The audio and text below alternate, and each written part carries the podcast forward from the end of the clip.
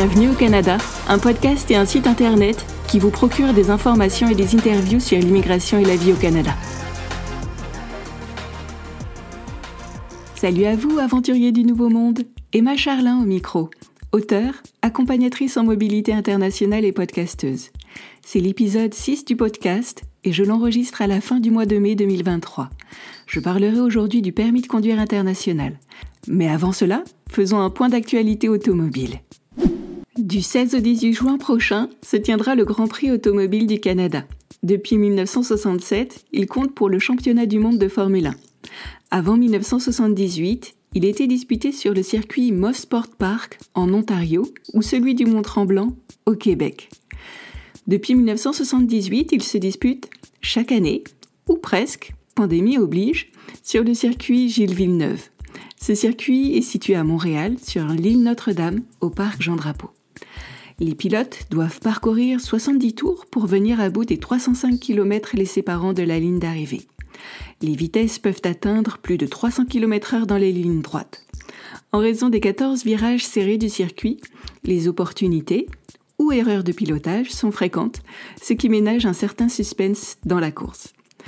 Personnellement, je n'y suis jamais allée et je ne suis pas sûre d'y aller un jour. Cela dit, c'est pour beaucoup un événement incontournable, synonyme du lancement de la saison estivale montréalaise.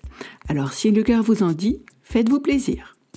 De mon côté, ce qui m'impressionne surtout, c'est la capacité de concentration de ces jeunes pilotes, ainsi que la discipline nécessaire pour arriver à ce niveau d'excellence. Je salue leur agilité ainsi que leur persévérance. Voilà de belles qualités s'il en est. Et maintenant, un mot de notre sponsor. Eh mais il n'y en a pas ah, ah oui, euh, c'est vrai. En fait, c'est moi le sponsor de l'émission pour l'instant. L'épisode de ce jour est sponsorisé par mon activité d'accompagnatrice en mobilité internationale. Pour vous accompagner, je propose plusieurs formules. L'une d'elles s'adresse en particulier à celle ou celui qui, dans un couple, fait le choix de mettre toute ou partie de sa vie de côté pour suivre son conjoint ou sa conjointe expatriée. Vous l'avez deviné, je parle du fameux conjoint suiveur, plus justement nommé conjoint accompagnateur. Cesser de travailler, s'occuper des enfants et de la maison, remplir des dossiers, se repérer, apprendre une nouvelle langue, amorcer les prémices d'une vie sociale, chercher une nouvelle voie professionnelle, toutes ces étapes ne sont pas toujours faciles à mener dans une nouvelle vie et un nouveau pays. Elles peuvent venir bousculer votre identité, quitte à révéler certains points de fragilité. Un accompagnement sur quelques semaines peut vous permettre de reprendre confiance en vous et vous donner le petit coup de pouce nécessaire pour vous réinventer. Alors n'hésitez pas et sautez le pas. Contactez-moi en vous rendant sur mon site internet bienvenue au canada.ca à la rubrique Service. Allez, venons-en à présent à l'épisode du jour. Je vais vous parler aujourd'hui des permis de conduire national et international. À n'en pas douter, beaucoup d'entre vous détiennent un permis de conduire national. Ce document confirme votre connaissance du code de la route et votre bonne pratique de la conduite sur route. Avec ce document, vous pouvez conduire dans le pays où vous avez passé votre permis, comme dans d'autres pays, pour peu que votre permis soit reconnu et votre durée de séjour limitée. Cela dit, une fois au Canada, vos droits à conduire pourront rapidement se réduire à peau de chagrin. Vous devrez peut-être repasser votre permis ou procéder à un échange de permis. À moins que, à moins qu'une solution temporaire n'existe et ne vous permette de prolonger un tant soit peu votre droit de conduire au Canada? Suspense et roulement de tambour. Attention messieurs dames, et la réponse à cette question est oui, il y a une solution. Elle se nomme permis de conduire international.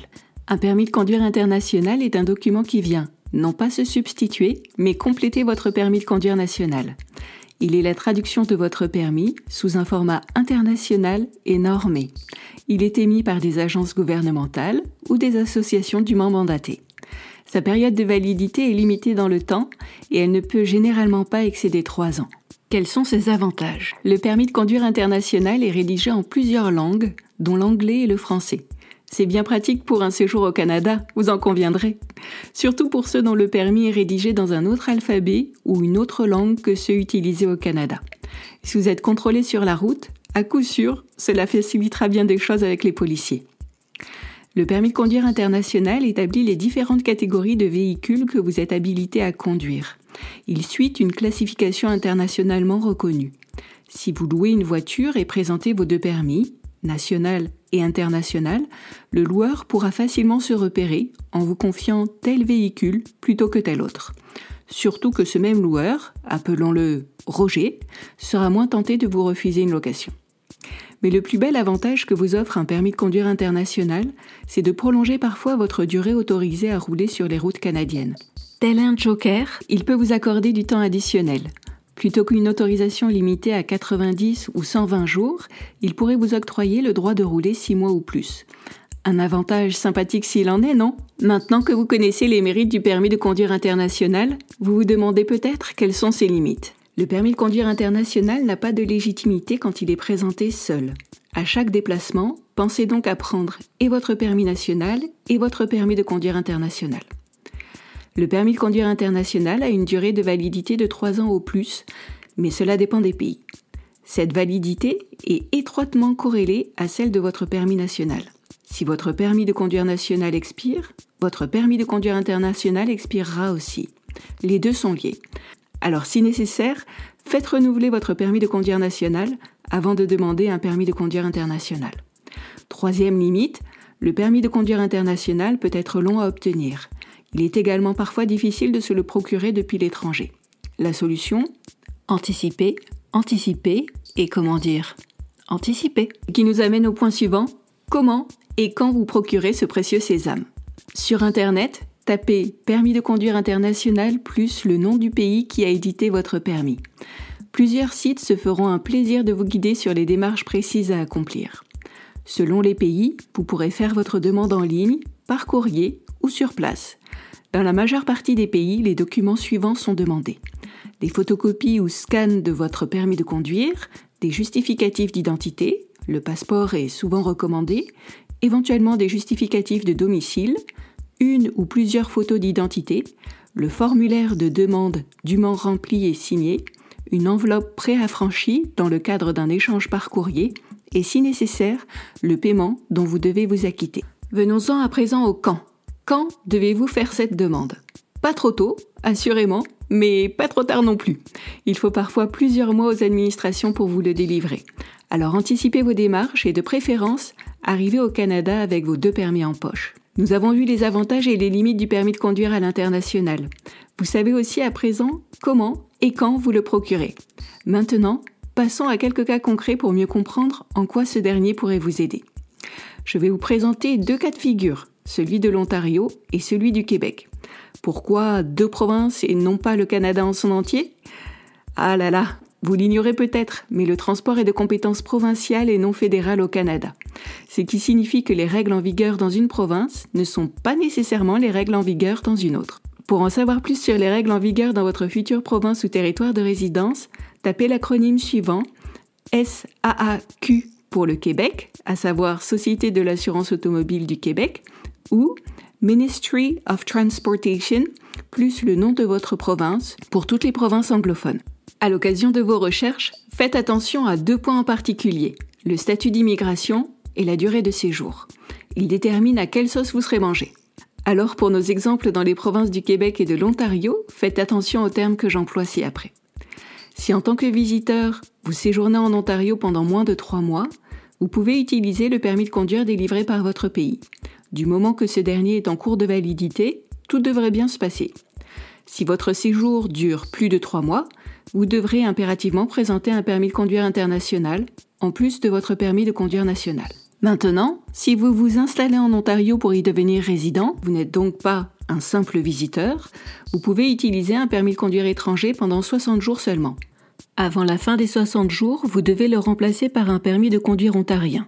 Soit vous échangez votre permis, soit vous le repassez, mais au bout des 60 jours, sans permis ontarien, vous ne pourrez plus rouler, et ce, que vous ayez ou non un permis de conduire international en poche. La province du Québec offre, quant à elle, davantage de flexibilité. En tant que visiteur, vous pouvez conduire au Québec sans permis de conduire international pendant six mois. Au-delà des six mois, la détention d'un permis de conduire international devient obligatoire. Si vous êtes étudiant ou stagiaire, vous pouvez conduire avec votre permis de conduire national, pour peu qu'il soit valide, pendant la durée de vos études ou stages. Le permis de conduire international est recommandé, surtout si votre permis d'origine n'est pas rédigé en français ou en anglais. Si vous décidez de vous installer au Québec, vous avez le droit de conduire avec votre permis étranger pendant une période de 6 mois. Avant la fin du délai, et plusieurs mois avant même, il est utile de faire les démarches appropriées pour obtenir un permis de conduire québécois. Dans un autre épisode, je vous parlerai de l'échange de permis de conduire. Mais pour l'heure, le sujet du jour était le permis de conduire international et seulement le permis de conduire international. Alors ce n'est pas tout ça, mais il s'agirait de résumer l'affaire. Voici les principaux points à retenir. Premier point.